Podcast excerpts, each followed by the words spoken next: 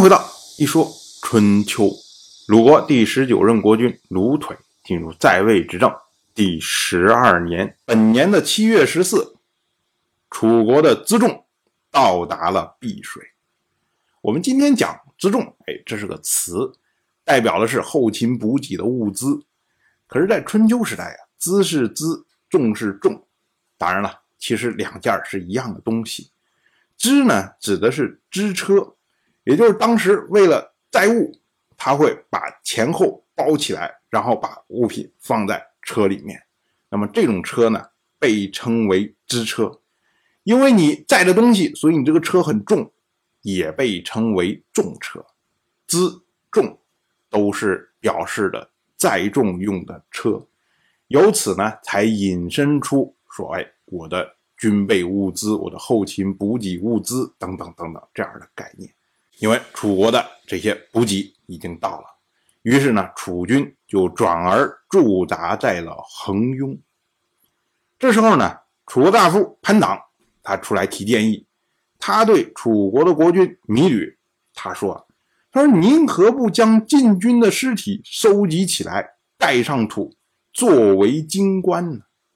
臣听说啊，战胜敌人一定要展示给子孙，以不忘。”祖先的武功，我们说这个金冠呢，它是古代的时候一般打完仗之后啊，会将敌人的尸体收集起来，然后挖一个大坑放进去，然后用土掩埋，埋成一个小土包。这个东西呢，也被称为武军，意思就是说彰显武功的这么一个东西。如果呢，你在旁边再种上树，然后立上碑。这种呢就被称为金官，所以呢，五军金官是一个概念。这种东西啊，可能最初的时候，它是为了防范疫病，就是你一个战场上面全是尸体，然后呢，这些尸体腐烂之后，有可能就会造成各种疫病的传播，所以呢，他把这个尸体要做集中的处理。可是因为你尸体很多嘛，所以你盖起来以后。就变成了一个小土山似的样子，那么以后大家就说：“哎，你看我们当年打赢了，这尸体都埋在这儿，这就变成了一种荣耀。”所以后来呢，大家有获胜的时候，有需要这种荣耀心来填补的时候，哎，就刻意的去造金棺，作为自己的一个展示项目，然后给别人看。那么潘党呢，这一次就是基于这样的心理。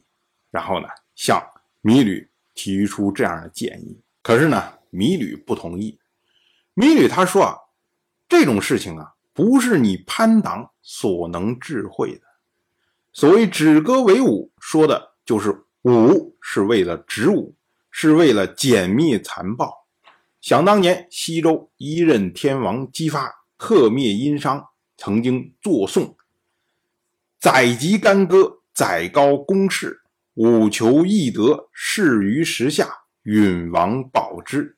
说的呢，就是泯灭战争，保有天下。又作武，他的最后一章有齐定耳功，说的就是巩固功业。武的第三章提到铺石易失，我处为求定，说的呢就是安定人民。第六章说隋万邦。吕丰年说的就是调和诸侯，丰饶财物。我们说啊，米吕哗哗哗引了很多，这个呢都是出自周颂。第一句呢，所谓“载籍干戈，载高公室，我求易得，事于时下，允王保之”，这是出自周颂时脉。意思呢，就是说刀剑归藏，公事入囊，我求美德。不失华夏，永保王业。所以呢，芈吕他说这是泯灭战争，保有天下。第二句呢，齐定耳功，这是出自周颂的武，意思呢就是制定您的功业，说的呢就是巩固功业。第三句呢，铺石一思，我处为求定，这个呢是出自周颂的赖。意思呢，就是不臣勤劳的德行。我去伐纣，只是为了寻求安定。所以呢，米吕说这是安定民众。最后一句呢，隋望邦吕丰年，这是出自周颂的《还》，意思呢就是调和万国，屡获丰年。所以呢，米吕说这是调和诸国，丰饶财物。当然，我们要注意的是后面这几句，因为米吕说啊，后面这几句从齐定尔公到扑食一师，我处为求定，以及隋万邦吕丰年，他说呢，都是出自周颂的武。可是我们今天看到的版本，是分别出自。周颂的武，周颂的赖，周颂的还。当然了，这些篇章他们都是用来歌颂西周一任天王姬发，也就是我们常说的周武王的。可是呢，在米吕所看到的版本里面，这些篇章是合在一起作为一个篇章来出现的，而在我们看到篇章呢，就分成了不同的篇章。这就是说，米吕看到的《诗经》的版本跟我们看到的《诗经》的版本是不同的。当然，这些呢都是些闲话。米吕接着他又说啊，所谓武功，指的就是尽除残暴、泯灭战争、保有天下、巩固工业、安定民众、调和诸国、丰饶财物。正是因为有这些德行，所以呢。才要展示武功，让子孙不可忘记。可是如今呢，我让两个国家暴尸于外，这是残暴；展示军力以恐吓诸侯，这没有泯灭战争。残暴而不收敛，岂能保有天下？经过此战，晋国仍然还在。我们难道能通过这场胜利？来巩固工业吗？我们违背民众愿望的事情还做了很多，那么又如何安定民众？没有德行却以利来争抢诸侯，又如何调和万邦？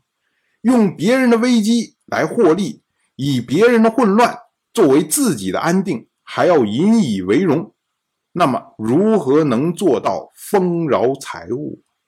武功有七种德行，我一向都没有做到，那么又如何展示给子孙呢？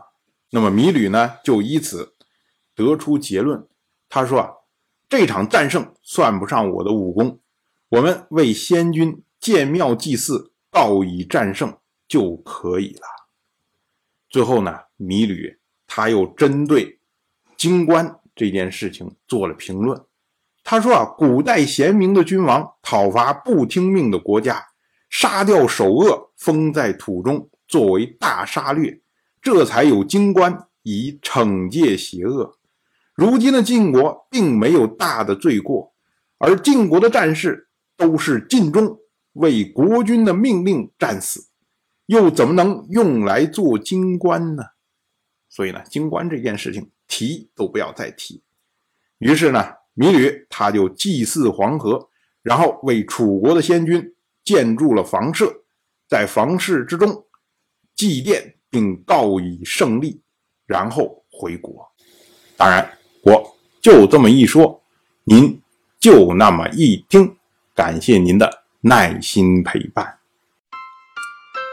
如果您对《一说春秋》这个节目感兴趣的话，请在微信中搜索公众号。一说春秋，关注我，您不仅能得到一说春秋文字版的推送，还可以直接和我互动交流。我在那里等待您的真知灼见。